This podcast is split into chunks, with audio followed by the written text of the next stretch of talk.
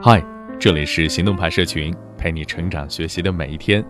我是行动君静一，敢行动，梦想才生动。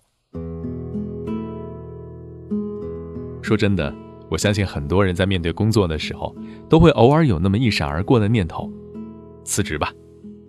但是，你最后下定决心离开之前，有没有认真的分析过自己的能力和撂挑子之后？重新起航的市场竞争力呢？在没有想清楚这些之前，还是劝你三思而后行啊！今天的文章来自韦小维。我永远无法忘记，二零一八年五月的那一天，我汗流浃背，一步一停，推着一个根本无法抬得动的箱子，走出了广州市中心几乎最高档的写字楼。与此一起告别的。是百万年薪的工作，和六年不折不扣的青春。那个箱子之所以那么沉重，是因为那是从我进入那家公司开始，一点一滴的文件，我耗尽心力写的每一篇方案，我竭尽全力分析的每一通数据，我都通通舍不得抛弃。在楼下等着我的先生笑我：“你拿那么多垃圾回去，迟早要丢。”我一句话都没有说。瞬间把自己关进了车门，静静的，眼泪滴滴答答的掉在手背。我问自己：“你是因为委屈吗？”有一点儿。你是因为兴奋吗？也有一点儿。说真的，我打心底里感谢这家共处了六年的公司。过去的六年，我从对资本运作一知半解的愣头青，进化成能够独立操作一个项目的高管层。也从一个只会唯唯诺诺执行的小中层，进化成一个能从战略上思考更多去向的老将。在很多人的眼里，我已经是幸运到极点的那一位，站在金字塔顶层，拿着不菲的工资，几乎人生就可以到此为止，盖棺定论，静待养老了。然而，这个世界根本没有所谓的稳定，如果有，那一定是某几个月你沾沾自喜的幻觉。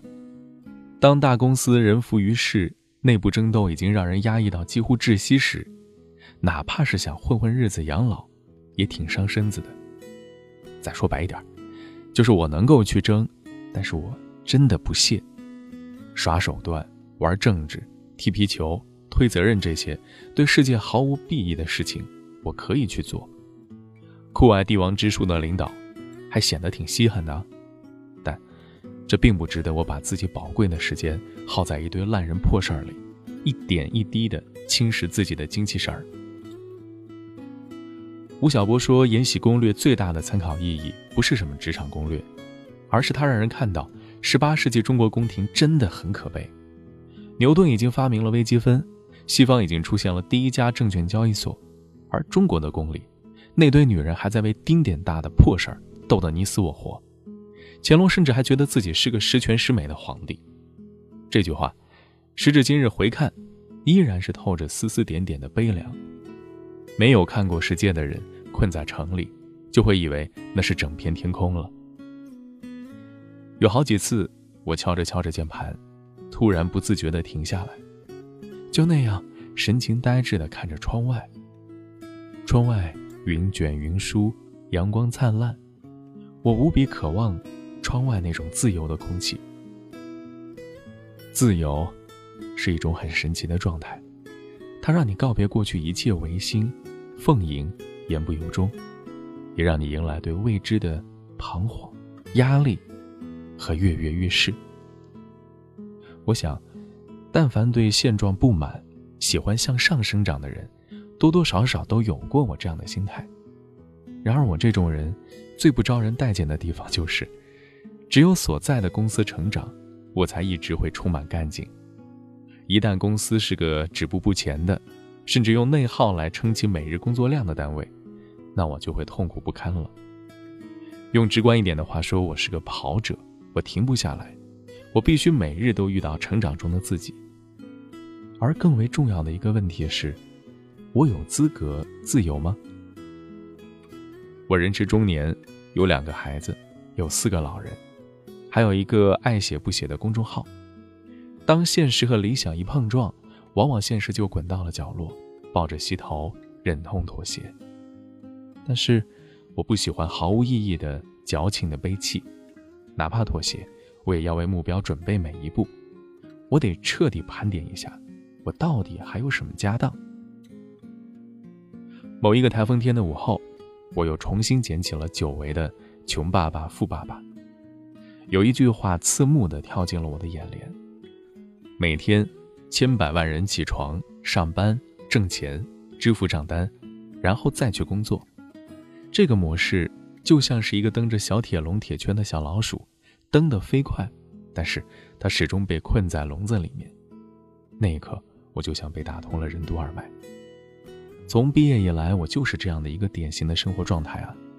上班总结如何更好的伺候老板，继续上班，继续总结。离开了上班挣工资的状态，真的就会失去了人生的重心。而这一切更可怕的是，我会失去了选择权。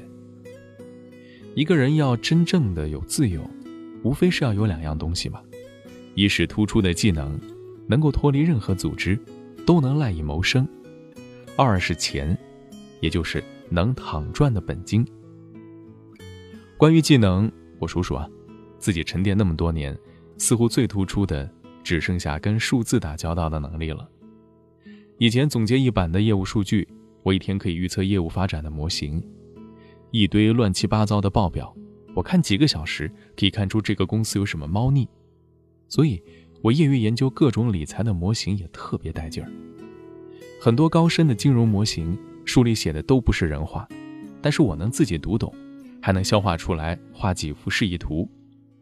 当然，在一些金融高手眼里，这都是雕虫小技。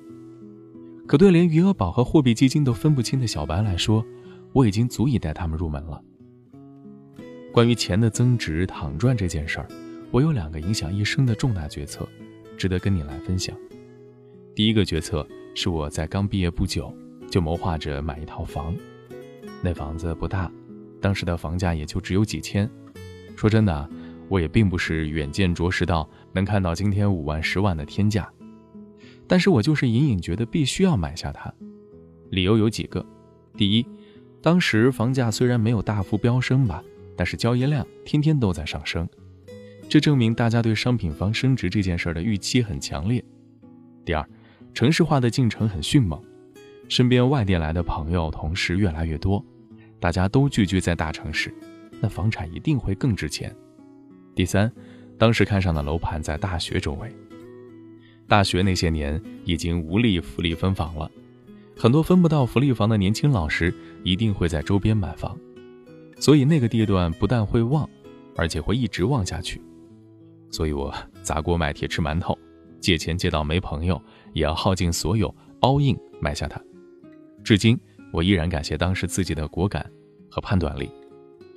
那套小小的房子，是我靠自己不靠别人的一种底气，更给我击退绵绵不绝的人生障碍的资格。第二个决策是我早早就放弃了炒股，而选择基金定投。二零零七年的时候，A 股一波疯狂的拉升，我记得当时真的是街头卖葱的阿姨都会跟你讨论股票代码。牛市啊！的确让人肾上腺素飙升，很多同事都赚了几倍，还有的据说赚了一台宝马。那种群情汹涌的状态，不经历一次完全不会明白。真的，人人都无法控制的自大，人人都觉得自己是股神。但是很快啊，大家都懂的，五三零的印花税一加，彻底浇灭了零七年的一场泡沫。很多朋友当时并不死心啊，天天抄底准备博反弹。但是我已经看透了，买股票如果不带脑子，其实和赌博无异。从那时候开始，我开始研究了基金定投。对于我这种没时间盯盘的人来说，定投不用脑子，基本也可以安心的睡觉。一开始还是挺痛苦的，因为越买越跌，基金市值越来越亏，我都有点怀疑人生了。直到2009年，神奇了，历史高点还远没到，定投的基金已经盈利。我赶紧达到年化百分之十止盈率就收手。这件事儿让我明白，其实这个世界啊根本没有一夜暴富，用更科学的方法细水长流，保证每年增值百分之十左右，坚持十年，我已经可以打败百分之八十的人。盘点了那么多，就凭着一种直觉，我觉得我可以去做理财教育这一件事儿。不自觉地想起当年离开保洁的时候，我仍带着少年不服气的任性，但是我的师傅已经三十多岁，眼里有着一种看透万事的沧桑。临走，他约我做了一次长长的谈心，不是挽留，只是诚恳的聊聊天儿。他说：“财会方向，你真的喜欢吗？你应该去做你真正喜欢做的事情，比如喜欢写作，怎么不考虑去做个编辑记者呢？如果我接受了他的建议，也许早就在纸媒浸泡多年，也许也会有更圆熟的文字，有更丰富的媒体资源。但那个时候，我仍是一个天真的鱼于眼前的人，那句话没听到心里。”财会方向的工作，工资高，福利好，起点高。年少如我，又怎会料到短期利益的诱惑可以毁掉一生本该选择的方向？就这样一耗，本该在文字里，却在数字里耗到了将近四十。我为“不喜欢”三个字付出了沉重的代价，方才想起，余生也许还有另一种可能。一想起这个可能性啊！我兴奋的整晚都睡不着觉，我不知道这事情从零到变成事实需要多少时间，我也估摸不到自己到底能不能赚钱，但是起码我子弹充足了。辞职的勇气不是梁静茹给的，说到底还是理财的收益给的，也许这就是钱给选择权三个字最漂亮的注脚。这个决定我迟疑了足足一个月。就像一个明知道马上要跳水的运动员，愣是站在跳台上挣扎，担心那一跃下是不是就万劫不复。虽然我也很清楚，答案肯定不是。我想起了保洁的师傅，发微信问他：“我该把多年前你说的话变成现实吗？会不会太晚？”师傅回我：“改变命运的机会，一辈子只有三次。”其实，他不需要再多说什么。因为答案我早就有了，在一眼看穿未来的光鲜和能偶遇一切可能的突围之间，像我这种天生不甘的人，选择一定是退场再战。所以，辞职之后，哪怕在创业中一直有遇到各种生活的刁难，我都很坦然，一切无非是逢山开路，遇水搭桥，那种每天能一脚蹬下去使劲儿的感觉，让我很踏实。电影《玛丽与马克思》中有句台词：“年轻时，我想成为任何人。虽然我已经不再年轻，但是我依然感激生活的复利给了我足够的选择权。我更感激的是，历尽千帆之后，我依然一腔孤勇，有一股向死而生的力量。我不敢苟同那个叫王心怡的女孩高分赢得高考之后感谢贫穷，因为贫穷没什么好感谢的。”事到临头，他连选择的按钮都不会交到你手上。要谢，就感谢努力，感谢果断，感谢自己对贫穷的不屈不挠。好了，今天的文章就到这儿了。大家可以关注微信公众号“行动派大学”，还有更多干货等着你。着天，与地还幸我。风景有一个你，在漫天。当黑夜太忧郁，还幸我抬头可抚摸你。若雨点遮挡着天与地，还幸我心可轻抚你，望向海。当风浪静翻飞，还幸我仍能够陪你。游遍于天下的美景，是你的温柔来响应，令旅程每幕布景如夜化交地平灿烂繁星，薄的旋律都可感应，是你来，让我眼睛可以为爱高兴。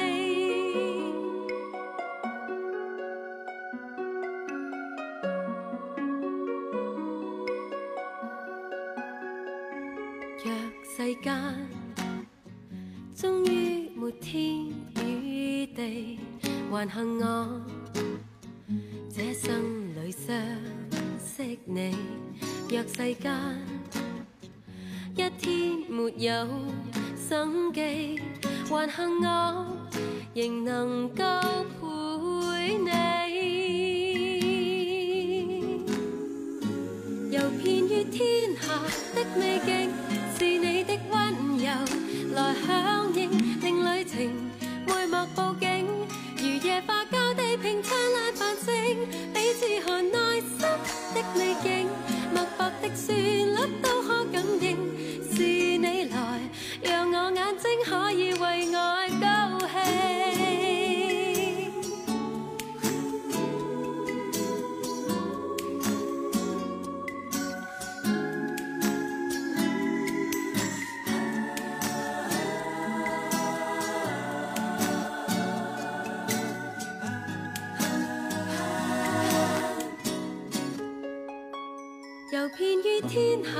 perfect man.